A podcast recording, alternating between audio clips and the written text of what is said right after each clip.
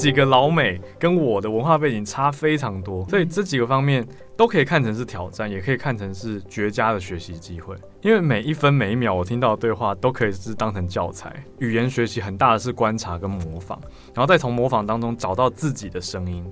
重点都是那个 find your own voice，这是非常不容易，可是找到以后就会是一个你的利器。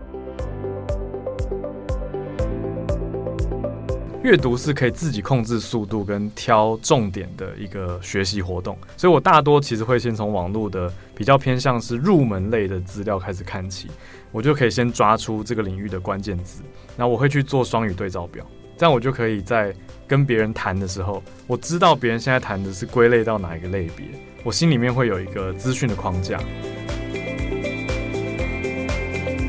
听懂别人的问题在问什么，那我要怎么跟他沟通？还有怎么在回答的时候用简单的字词，就让对方知道我自己的意思。我觉得这是反而更鼓励大家去培养的，所以我才把沟通这个题目拉进来，而且也包括了了解别人的文化，还有表达自己的文化，甚至是听懂不同的口音，这都是沟通会需要做的基础任务。好，欢迎收听远见 Air，我是主持人远见杂志副总编辑林让君。那我们今天邀请的重磅来宾呢，依然是这个 Howard 全球串联早安新闻的主持人，以及我们呃有个呃称号是会走路的翻译机，以及会走路的这个公司啊哈。因为其实 Howard 他现在也是一个自己的公司的老板，他是一个创业家。然后呢，他在这个国际创投基金里面呢，他有他的一个呃是公关长嘛哈。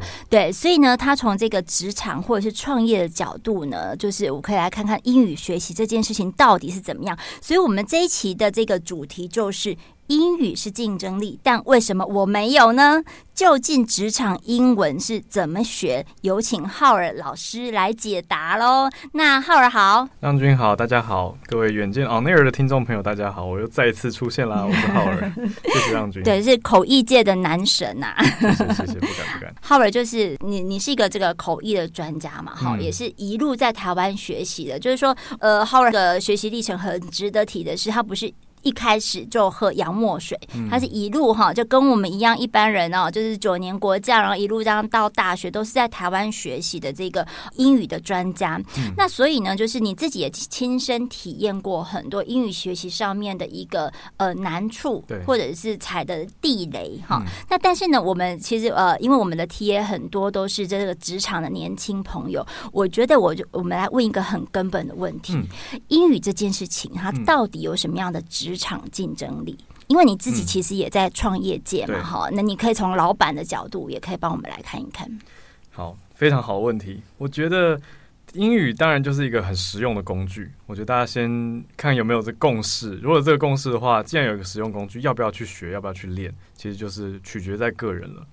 那如果没有投入足够的心力的话，当然这个工具或者技能就不会那么熟练，有点像学游泳吧。嗯、就是诶，如果没学的话，你就是不会换气啊，或者也许没办法游得很远。它其实就是一种技能性的东西，嗯、对。但是我觉得在台湾整体来说，大家有一点把英文想成小时候把英文想成是一个才艺，这是一个蛮大的问题，因为好像才艺就是拿来炫的，甚至大家有点期待说，在孩子还小的时候，我就先培养他，让他学会。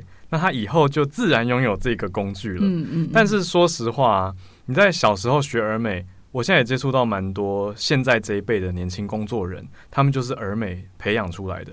那他们的特点就是英文发音蛮漂亮的。所谓漂亮是让人听了觉得悦耳，语调好听，自然通顺。啊，可能有的是偏美国腔居多，那也许少数是英国腔等等。但是它背后的知识。跟领域的 know how 都还是要去累积的，就才不会变成说你是一个讲话声音很漂亮的空壳，但不会上班或不会工作，也不知道怎么跟人家合作，对吧？对，可是我觉得大家有容易有一点忽略这一点，然后很自然的想成说，哇，英文是一个好像金色的证照，我只要拿着这张证书，我就可以通行无阻，我可以去外商，我可以当任何我想要做的职位。可是大家想一想。没有这么美好，就其实你看，诶，不同的职位，我可能还需要写城市的能力，我要专案管理的能力，我要跨国沟通跟协调的能力。我今天英文发音很漂亮，不代表我能够好好的处理不同国家同事的口音跟文化差异。所以它很多其实都是在职场里面累积下来的，还有对市场的理解，跟分析洞见，所以我觉得它是一个锦上添花的能力。所以坦白讲，我也遇过一些很厉害所谓大老板或主管级的人，他们的担忧跟大众是反过来的，他们反而是说他没有经过儿美的年代，可是他在产业起飞的时候是很重要的主管，他都在拼工作，但是后来诶，公司怎么一回头变成很国际化？他要开始追上英文能力，然后他来开始找我们这些教学机构来补强，其实也都有不错的成果。嗯、对，可是内心要先跨过一个很大的门槛，因为有儿美的这些人，他内心门槛相对小，他觉得 I can speak English，他觉得我可以讲啊，所以他他要去学的是说，哦，可是我不熟专业的跟商用的英文，那我就说好，那我就帮你补专业的跟商用的。可是换到老板跟主管级，他们是说我连开口讲英文我都不懂，可是我就要提醒他们说。大哥，你的产业知识我们没有人及得上你，你是最懂这个行业的人，那我就教你几个关键的句型跟讲法。可他要突破那种，呃，对他来说是变成在学学习一个怪腔怪调，因为英文的语调跟中文不同嘛，所以他要放下他心里面的这个门槛。所以其实对每个人来说，英文的意义是不同的。可是最终，如果我们客观来讲，它就是一个很实用的工具，而不是一个拿来逼小孩学会以后炫给大人看的才艺。对，就是呃，看到那种英语学好的小孩子哈，我觉得，哎、欸，我觉得其实台湾大人哦，嗯，有一种劣根性。我们爱面子吗？就是对，有有可能我的我小孩英文很好啊，嗯、就把他推出去说，哎、欸，他英文很好、哦，讲几句来听听，考一百分呢啊，那叔叔伯伯说讲几句来听，然后而且有劣根性要考他说。我要真怎么说？啊，说一下哦。从小就当口译专家。怎么说？说一下哦。就是有没有？我懂，我懂。我自己小时候的经历是，我爸妈不知道为什么有世界上认识了一个外国朋友，刚好来台湾。他们就说：“哎，你现在有在学校小学那个时候，我有上过一点英文课。”他们就说：“你去跟那个大姐或是这个什么叔叔。”讲话，我就想说，我跟他又不认识，我要跟他聊什么？啊、对，就是对，所以就变很尴尬。然后旁边的阿姨、叔叔会推波助澜，说：“哎、嗯欸，你不是有在学吗？你怎么都不讲话？对，真的有在认真学吗？什么？反而对小孩会造成内心的一个阴影。没错，而且就是一个心魔。对啊，就是不敢讲，对，会更害怕。对，所以我觉得奉劝各位叔叔、伯伯、阿姨、阿公、阿妈，对，真的真的要有同理心，人家还在学习，这这是一个呃，就是日常语言，犯错都是很正常的。对，反而换位思考，就是说将心比心。英文不是一个才艺，他最终还是回归这个人是什么个性，然后他拿这个工具来做什么事情。有的人就是很内向啊，但他英文可以很好啊，可他需要沟通的时候，他可以书信写的很详细。或者文字很有细节，这其实是一个很好的英文能力，只是不那么外显而已。而且就是刚才那个你提到，就是说有一些呃老一辈大老板，嗯、就你知道吗？我其实，在当记者呃十几年来啊，我们访问过很多那种传产啊、隐形冠军等等的，对、嗯，他们那种真的就是那个呃一卡皮箱出去闯天下的第一代或是第二代，对，那种其实他们真的是很敢很敢讲，没有错，对，而且你说那个 发音哦，他又有一点混杂日语，卡到。那骨我提来就是 catalog，I want catalog，哦，他要那个就是你知道吗？对对对对对对对对对对，所以就是说他们其实是用的实用派，实用派出发的，他也没有在跟你讲，因为订单就关于生存呐，没错，所以就是以前的那种会展的时代，你摊子一摆，谁来我都跟你讲喽，对。对，就是我其实我觉得有时候学英文是不是就是要有这种气魄、胆识、胆识，其实需要。我觉得大多数人其实太害怕了，因为回到我们刚刚讲那个才艺的思维。你看啊，如果大家把英文变成全民才艺，是不是大家心里就会默默比较说，诶，那个谁家的钢琴弹的比较好，就很像说谁家的小孩英文发音比较漂亮，然后谁家的讲的不太好听，他的发音好像有错，或者甚至有的人会用一个词叫做什么台台的。那一旦这样去想以后，反而就会不敢开口，很多人就会因此觉得说我是不是腔调不好听，或者我是不是会讲错，就因此不敢讲。我觉得这是一个蛮大的致命伤。嗯、没错，没错。所以就是呃，那就这样，那个 Howard 就帮我们来破解一下迷思。嗯、因为我记得你其实其实，在很多的场合都有提到说，台湾人应该对自己的英文英语的能力有一些自信。其实台湾人的英语好像也还不错的耶。真的，其实不错。从外国人的观点来看，说实话，我觉得大家常被媒体吓到了。就有一些媒体不知道是到底是叶配还是真实的报道哦。我们没有哦，我就不知道，我先不知道。但是大家一定都有印象，说我们被报道过。或者看过说什么台湾英文能力在亚洲国家输给谁啊？输给谁啊？就会很焦虑。对对，所以这其实是我们被告知说我们的英文不好。可是我讲一个很实在的，大家单字量并不少。嗯，就是台湾的英文教育并不是一场失败，只是大家比较可惜的是不敢讲。这个倒是蛮蛮明白的一一件事情。然后一定还是有存在一些资源的落差，我觉得这很实在。嗯、对，可是要怎么去突破这件事情？就是说，开始营造一个自己敢讲的氛围跟情况，因为大家真实遇到的状态是认得的字很多，可是会讲跟会用的字词比较少，因为大家是在选择题的思维跟呃写作考试或者翻译考试的这种思维当中养大的。嗯，但是学校你说哎、欸、也考听力测验啊，可是不用考口说，所以大家的口说产出整体是偏弱，然后又加上那个才艺的思维，让大家不敢开口。我觉得就综合成大家哎、欸、不太确定自己这样讲对不对，嗯，那你就越不敢讲，你就越少得到别人的回馈。我所谓的回馈是，就算你今天只是跟一个老外路人讲话，他的表情就是一种回馈，就他有听懂你的问题，其实你心里就会比较有把握一点，说哎、欸，人家听得懂我在讲什么、欸，哎，对。可是如果连这一步都不敢做，我们就会越来越内缩，嗯。所以其实第一步是先让自己勇敢去开口，以后去观察别人的。反应跟状态，然后再让自己增加你的 input，有在输入，嗯、然后也有一些输出的练习，这其实是比较好的开始。但是那那浩然，你就帮我们再讲一下你的故事哈，嗯、因为其实像你现在这英语这么好，已经就是一个口译的专家了。嗯、那当然中间有很多的一个努力跟累积，可是呢，你以前也感叹过说，哦，我以前讲的就是。乖宝宝英文，对，好，就是这个儿美那个时代的这样。哦，我没有经过，你没有经过儿美，对，我是因为你啊，你都教育体制里面，咚咚咚，就是就是之前也没有上补习班，没有补过，没有补过的，没有补过，然后也没有就是说呃出国留学，就是突然被放到那个这个英语原生的一个环境里面，一直到学到大学。我才去美国迪士尼打工一个暑假。对对对，我觉得这个是一个很好经验，就是说你怎么帮自己铺成这条路？因为显然，我认为你的父母是没有这方面的得失心，对不对？哦，这个倒是蛮好的一个问题。对耶，你这样说起来真的是很好，我没有想过这一题。嗯，对我爸妈反而不会太担心说没有让小孩去补习或是学英文会怎么样。我爸妈还蛮偏向让小孩适性发展的。我爸的教育理念很有趣，跟大家分享。他觉得教育最重要的是小孩要快乐。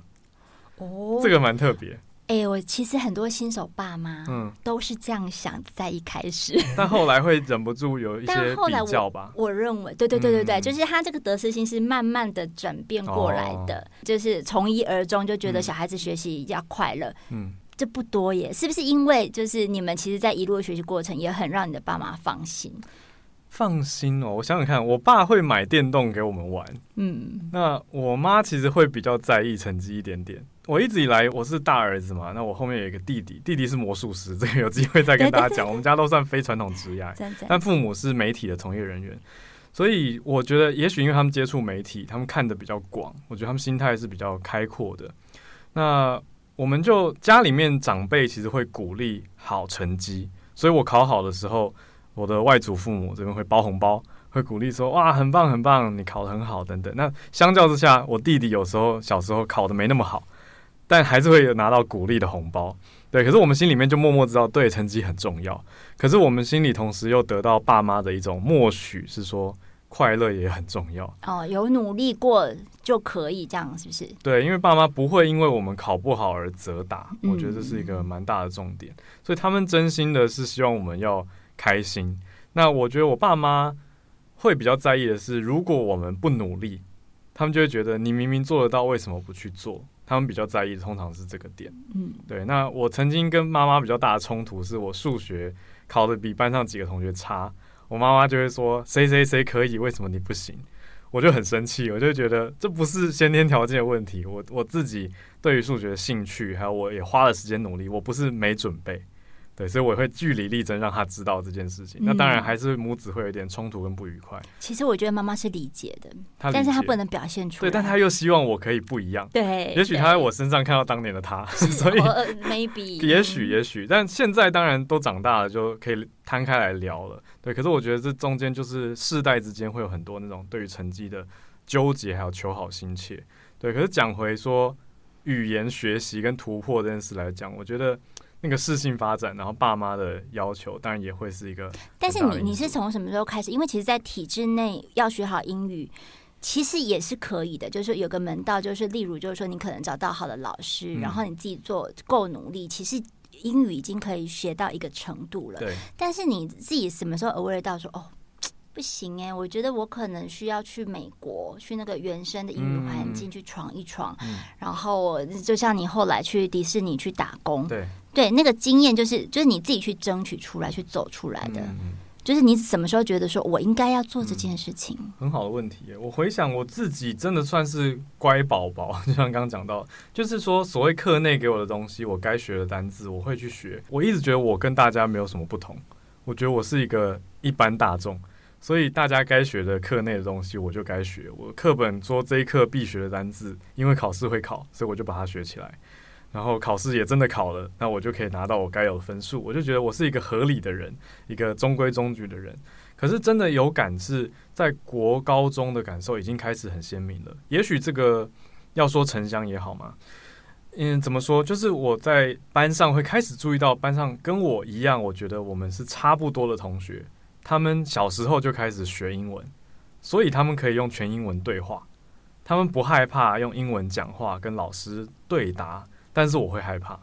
这个时候我就会开始有点焦虑感了。我就会觉得说：“诶，我以为我跟大家一样，结果这么的不一样。”嗯，他们是比我多一个语言沟通的，但我明明就是也在学校学，可是这个东西对我来说好像只是一个科目。我会拿它来考试，但是我没办法拿它来应用在生活里。所以，俄美还是有它的威力的。有啊，因为它就是让小孩在把英文认知成科目之前，先知道英文是一个语言。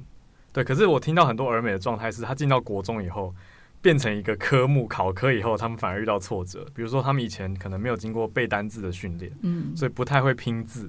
就会拼错，就会失分，或者他会听但不会读或不会选，哦，就是考试技巧等等的啦。我觉得那些都还是可以克服的，对。可是讲回来，我们很大的一个纠结就是英文它到底是语言还是科目？实际上在台湾都是，所以我觉得大家要去认知到这件事情来去做调整。那我就发现到说，我在把英文作为一个语言方面很弱，所以我才国高中开始去自我补强。那大到大学有机会的时候，我就争取去美国打工。其实讲起来时间也不长，就两个半月而已。可是它对我来说是一个启发，让我更加明白到说，哇，我在学校学了这么久的英文，可是开口的时候还是有很多要调整的地方。要不然我就很像是在背课文给外国人听，他们就会觉得。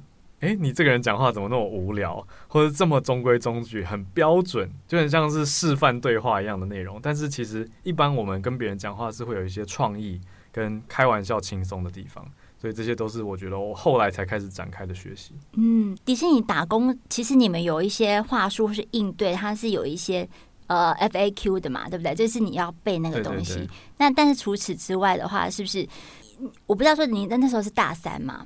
大二升大三哦，大二升大三，嗯，所以你其实已经累积了一个，就是说英语能力已经好到一个一个水准的啦。到那个地方去之后，嗯，你有什么样的一个比较明显的挫折吗？就是我发现我会考试，嗯，但是不等于我会口语，嗯嗯，对。但是在美国打工绝对是口语居多，对对，因为你要服务啊，你是服务人啊。对，一方面我是在世界上最大的迪士尼纪念品店工作，所以我每天接触的客人量很大，来自世界各国。二方面是我跟同事之间的对话。也是一种社交互动，也很重要。嗯、第三方面是我跟主管的对话，我也要去注意，诶、欸，有一些比较商用或正式的词汇，我要怎么表达我的需求跟权益去询问。所以同时其实有好多资讯。然后回到宿舍，我跟我室友要建立一种类似兄弟的情谊。你知道，一堆臭男生住在一起，大家还是要交朋友。对，可是几个老美跟我的文化背景差非常多，嗯，所以这几个方面都可以看成是挑战，也可以看成是绝佳的学习机会。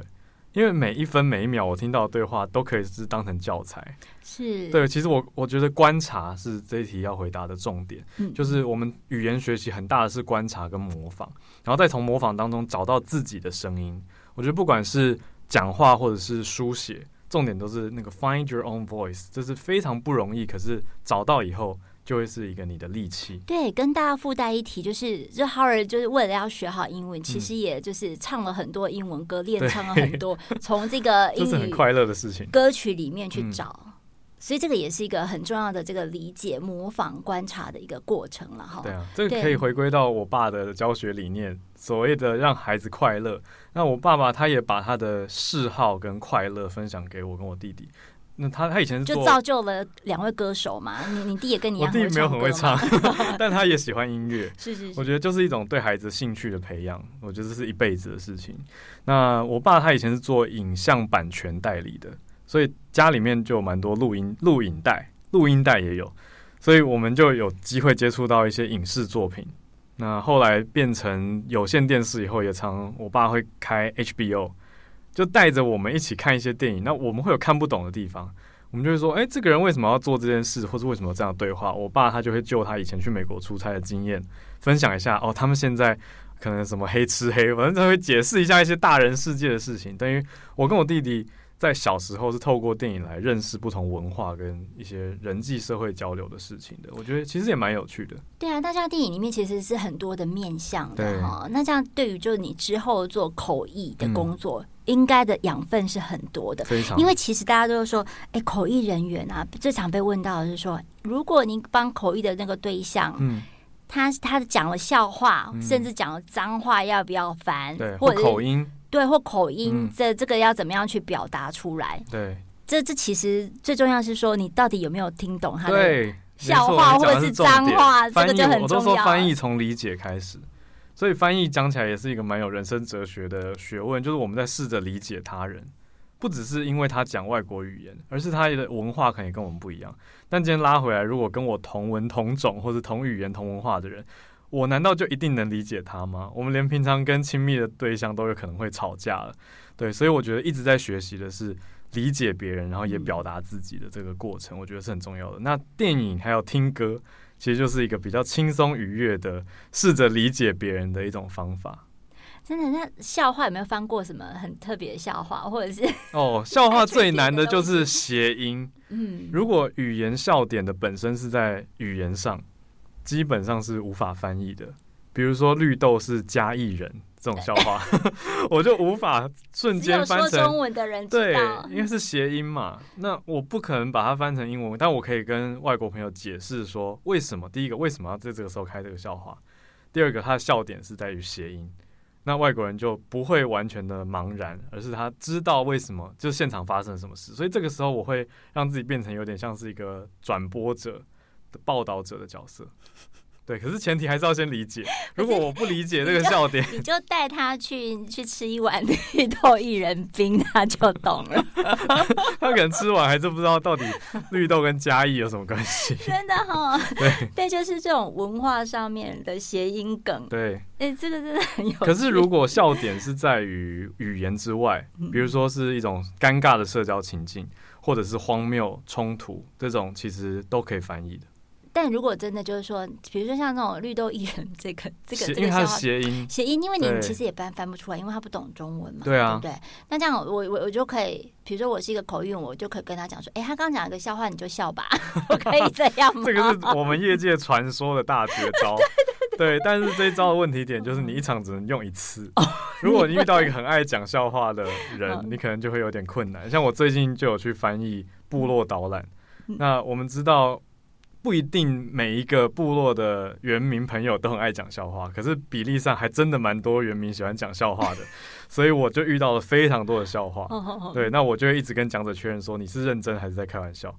那他有的是开玩笑，我就会说 I'm joking，我就要翻给他们听。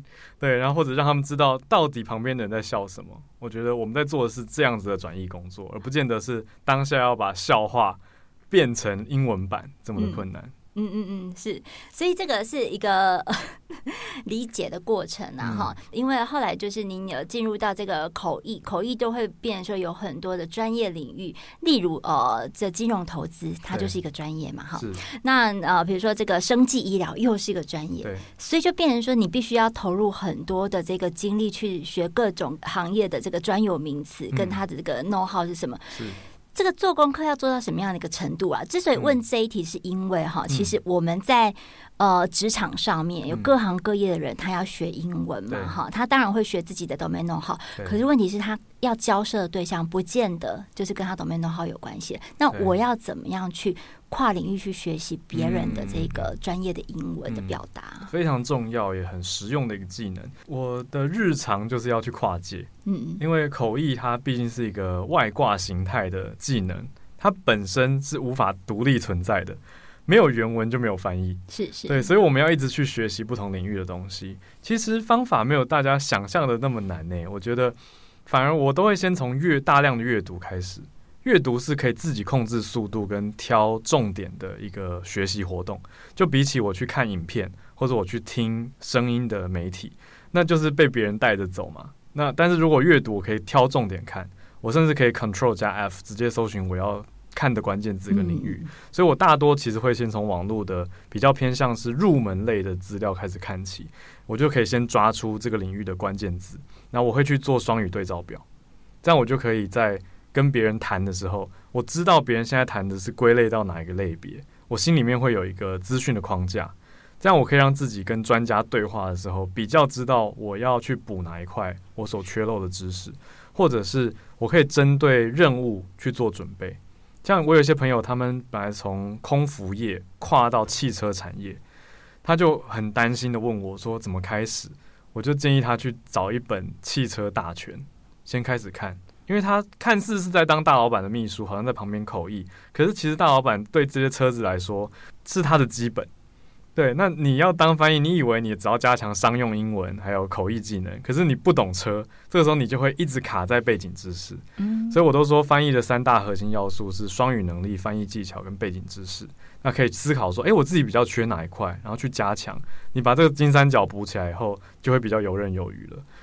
所以我觉得从一些基础的关键字开始看起，甚至维基百科这种很入门的粗浅知识，我觉得都不要小看。那从这些关键字可以再开始去看到越来越专的文章，甚至学术论文跟研究，还有专文，就会开始看得懂。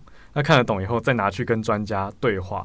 有的时候问专家五分钟胜过自己研读半小时，就可以直接听到最新的学说跟研究观点。我觉得这些都是在业界的人可以好好运用身边的资源的方式。其实关键字学习法其实是是很百搭的一个应用了哈。然后我们其实呃，比如说我们做记者有一些这个呃国外采访的经验，对，其实我们也就是用关键字学习法，是，确实是这样，就是列管一些关键字，然后呢就从你访刚开始，对，然后一步一步去。尽量补足这个 domain know-how 好啊，然后就看说到时候我们就猜题嘛，真的就很像考前猜题，就是说我到底跟这个呃国外采访对象，我会问到哪一些，使用到哪些词汇。嗯，而且有时候访完自己也学到蛮多新东西。哎哎，真的真的，就是我们像以前就是没有那种翻译软体的年代，我们回来就是全部要自己听，哇，有时候还要听个三四遍，在练翻译，就是这样子，对，到精听力，就是一个就是土法听力练习，直到就是我们可以把这。这个报道写出来 为止，这样。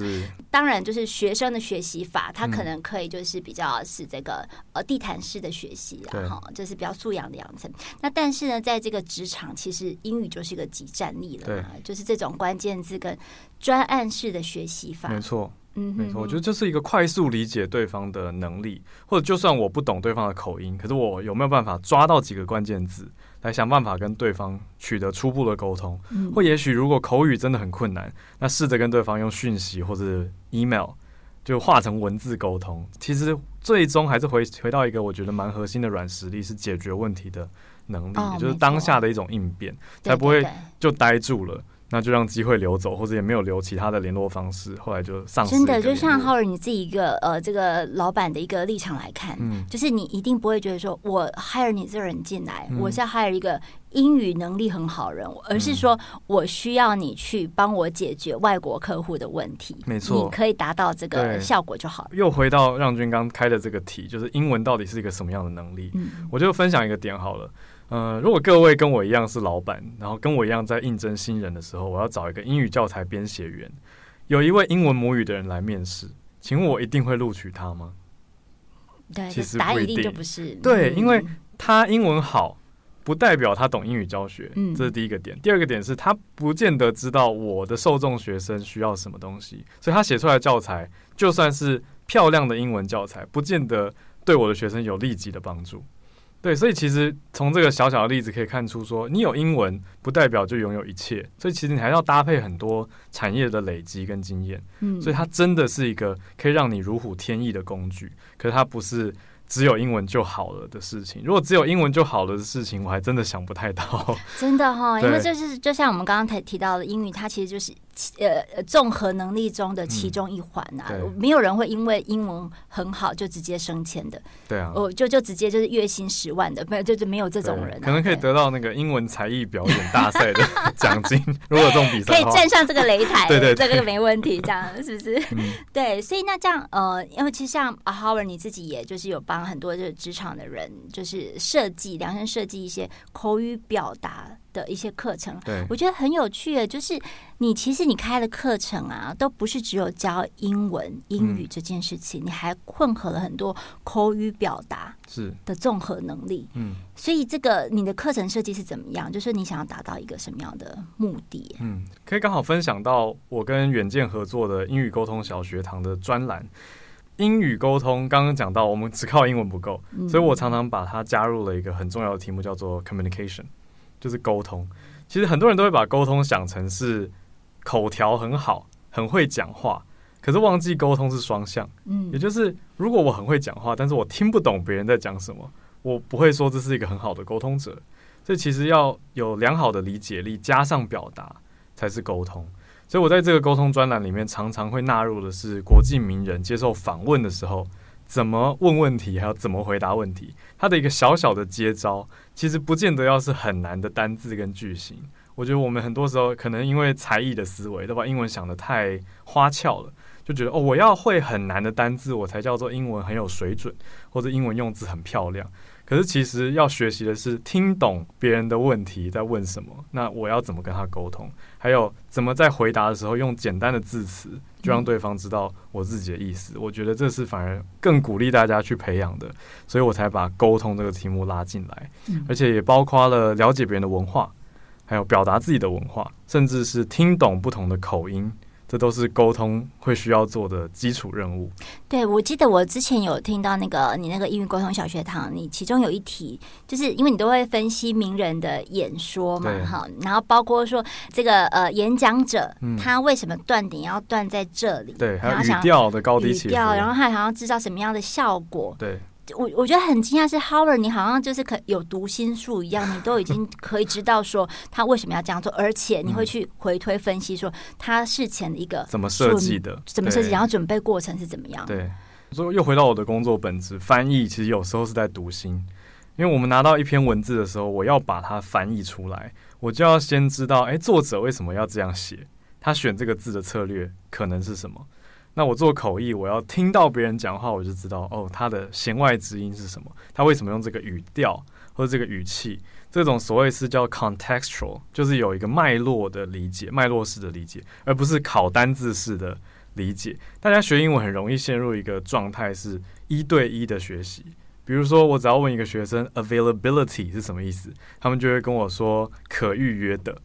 我就会想说，available 其实不只是可预约，available 意思非常多，就包括单身也叫做 available，时间可以安排是 available，还有空位也叫做 available，不是只是叫可预约的。对，可是大家很容易所谓一对一，他就会给我一个很标准的答案，但是我就会觉得说，你要真的能够沟通的时候，其实是要连前后脉络一起来读取。来活用，那个学生应该反问你说：“你是在什么样的情况之下去用这个字？”对，他其实应该没办法回答我这个问题，而是要问我说：“What's the context？” 就是你这个字是用在哪里？他理论上才能回答比较精确的答案，嗯、但但是大家都太急了，大家都觉得说很像是考试啊，他就想要抢答，要得分、啊，对，他要得分，他就觉得我这样是不是一百分？老师，然后我就会跟他说没有，你这样零分，因为你要真的知道，因为你不知道我在问什么，对你问题根本没有搞清楚，你就急着要回答了。嗯可是这变成大家的一个通病，嗯，所以才更要去重视说沟通是有情境跟有脉络的这件事情。嗯，哎、欸，那我可不可以就是插播一下问那个 Howard 一个问题？就是你看，你这是一个口译员，嗯，好，interpreter，我就是要去如实去翻译那个这个被我服务的这个对象。对。但如果我真的就是很不屑这个人，嗯，嗯那就是他讲的话根本就违背我的一个就是终身的一个信念，嗯嗯、或者是他真的就是有比较不入流的一些表现。那怎么办呢？这时候要考验 EQ 能力，是不是？你要要很吞忍的状况下面，很持平平衡的把它翻译出来。第一个有考验到 EQ，第二个考验到职业道德操守的抉择，就是我作为一个传声筒，我到底该不该还是如实的把任务完成？对，所以通常我们这一行的人会尽量在一开始就先确认好任务的属性跟本质是什么。如果一开始就发现自己不能接受这个任务的特性的话，我是推拒过任务的。对，因为有一次的一个任务要做的翻译，真的不太符合我的价值观，我觉得会压迫到一些族群。我就觉得我虽然我一开始试着说服自己，因为是长辈邀请我的一个工作机会，我就觉得我我可以好像说服自己说我只是一个传声筒，那我就去翻完就好了呀。我并不代表对方的立场，就是以上言论不代表本台立场这样子的感觉。可是实际上，我会想到很多后续的延伸效应，包括那一场会是在立法院做的一个公听会，所以画面都会在 YouTube 上永久的留存。这样以后人家看到我的影像跟这个团体在一起的时候，就会觉得哦，浩尔是跟这个团体在一起的代言人，即便我不是，他们也会这样想。所以这些都是延伸的效应。那我就在一开始就婉拒了这个任务。是我思考，我一开始先答应，可是思考之后我婉拒了，嗯，那就可以避免刚刚提到的这种窘境。可是如果在当下任何的任务现场还是有发生一些尴尬的情况下，我会还是要衡量大局，也就是现场我怎么呈现才能够完成我的任务，又不至于太过的夸张。我可能会选择性的做一些修饰跟调整，嗯，对，因为有的时候会遇到讲者比较尴尬的情况是，他们讲完话以后有点反悔了。他们就会说啊，这个不要翻啦，这个很丢脸，很尴尬。那我可能就会选择性的摘要，或者是甚至就真的不翻，觉得这翻出去不太得体或不太适合。嗯嗯，对，这个这其实也是提醒，就是我们一些职场工作者哈，你在使用英语或是。任何语言其实都是这样子，就是你要第一个先认知到说自己在这个情境里面是什么样的角色啦。因为我相信很多英语好的工作者，他可能在公司跟客户之间，他是担任一个桥梁的角色，不见得是翻译，那就是一个桥梁的角色了哈。他可能也要知道说，哦，为什么他来做这件事情，然后他要想要达到什么样的效果。对，所以就是职场上面还是有一些妥协的地方，一定会啊。我觉得每个工作都会多多少少有一些，嗯，不能完全做自己啊。对，嗯，我觉得是看怎么样在空间当中沟通或者找到空间。嗯，比如说有时候遇到太奇怪的状态，我可能会开始跟讲者沟通，确认他想要表达的讯息。有时候我听到可能不太合理的一个数据，或者不太合理的用词跟说法，我会跟他确认说：“你真的是讲这个吗？我没有听错哈。”然后他也说：“对，我要表达这个。”那我就好如实完成我的翻译任务。对，那我就觉得这尽到我的职责了。对，可是所谓的妥协沟通也看，因为有的翻译者我知道他们同时身兼了也许是专案经理的角色，他等于是沟通者，可是他又是在这个案件当中有利益的人。他可能就会希望整个案件往他想要的方向去走，嗯、他就会往他想要的方向去翻，对，所以用词都会往我方比较有利。那我觉得这无可厚非，就是看各个任务的安排跟协调是怎么样。嗯嗯，是。所以其实，在整个学习英语的这个路上。就是我们刚刚一直在谈到自我觉察，嗯，那我觉得其实问题意识也很重要。这问题意识就是包括说，你到底你这个任务的核心是什么？还有就是说，呃，对个人而言，你到底想要成为一个怎么样的一个英语学习者，或者英语要成为你的什么样的一个附加价值？要回到呃自我觉察，然后问题意识这件事情来作为一个核心来出发，然后回头想这个问题，这样子。再问一下浩儿的。部分就是说，你其实英文已经已经这么好了，嗯，那为什么你还要再去纽约大学念书呢？哦，对，这是我就很长久的疑问，而且你念的还是这个翻译口译的这个硕士班，对，哦，我觉得我这个举动是为了要完成我自己未完的遗憾，因为我在台湾最后没有把翻译的硕士班念完，我已经把课都修完了。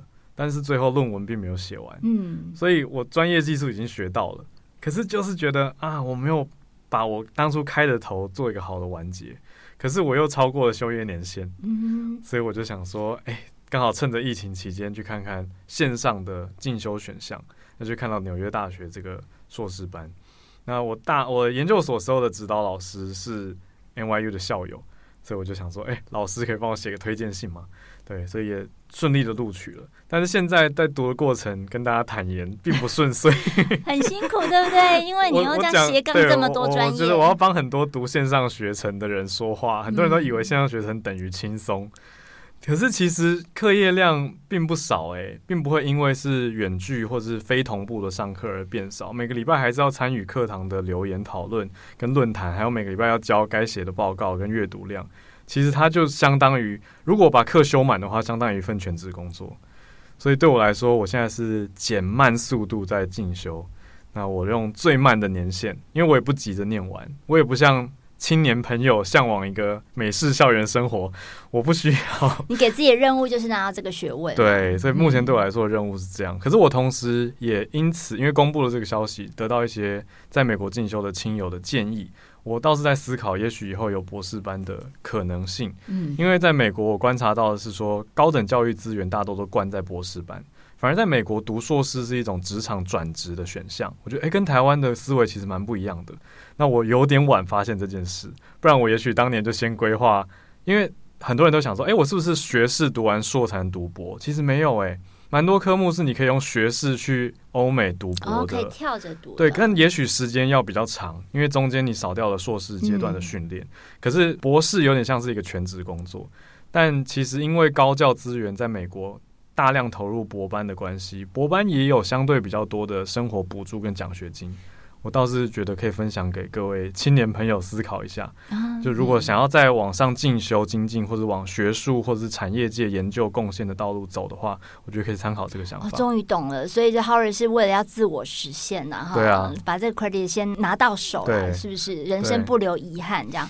呃，外语能力它是一对翅膀啊，哈、嗯，只是说你拿到这对翅膀之后，你想要飞到哪里去，嗯、可能大家要自己先想清楚，对，对不对？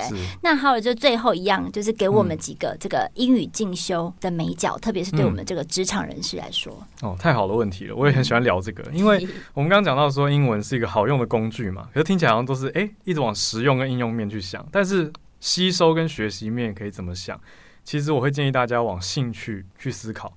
最好要结合自己有兴趣的东西，因为兴趣真的是最好的老师。所以不要一直想说啊，我今天只是要学职场英文，或者我要只是要学英文简报，把它当成是单一一块的技能，这样去想其实会不够全面。因为语言是长期累积的，不妨开始去思考，我可不可以用英文来做一些我本来就有兴趣的事。比如说，我假设很喜欢追踪赛车，我很喜欢追踪美妆或时尚，我开始去追踪这些杂志或媒体的英文版。跟欧美相关的这些所谓兴趣关键字，我在社群媒体上按个追踪，这样我在休闲滑社群的时候，也会开始学到一些英文单字跟相关领域的东西，可能因此就开启我我们刚刚讲的关键字管理，嗯，跟学习。而且现在很多新媒体也都做得很好。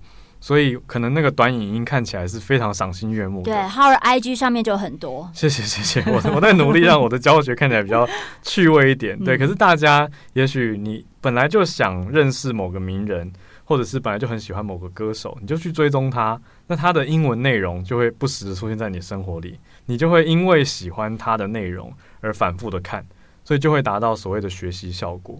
那再去思考说，诶，那我距离上。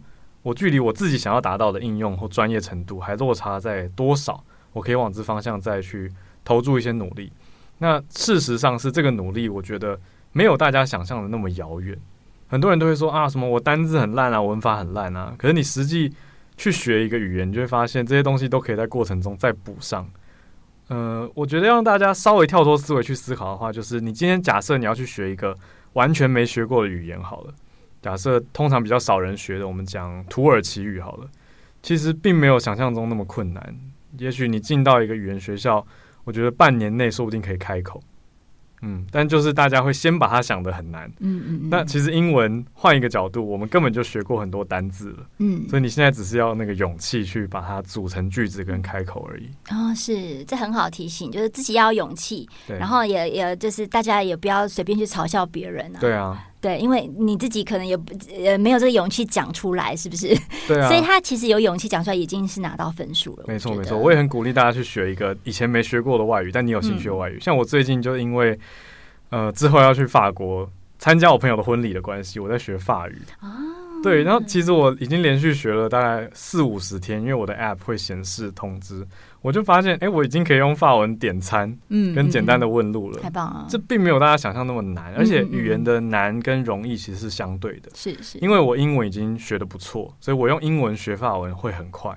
鼓励大家还是把英文学好。你看，你学好这个，你接下来学其他语言也会有就一直就可以延伸出去了哈。对，延伸的效益。对，而且像农历七月到了，如果你想要听鬼故事，你就可以去听英文版的。的故事 其实蛮多的耶，像什么美国恐怖故事啊，对对对对对，也会有另外一番的趣味。嗯，然后看那个恐怖影集也可以学一下，这样其实真的都可以。其实生活处处都可以获得启发，这样。对，今天非常谢谢 Howard，谢谢。然后我们最后也是要提醒大家一下哈，欢迎大家留言、按赞，然后刷五星评价。然后呢，这个你的留言跟评价可以帮我们截图私讯到这个远见脸书，我们的小编会抽出五位听众，制胜这个天下文化出版的《努力但不费力》的电子书。那我们也谢谢天下文化和 Remove 的这个电子书平台的一个赞助。那祝大家对吧？每天的工作跟学习英文呢，都努力但不费力的。今天谢谢 Howard，谢谢大家，谢谢。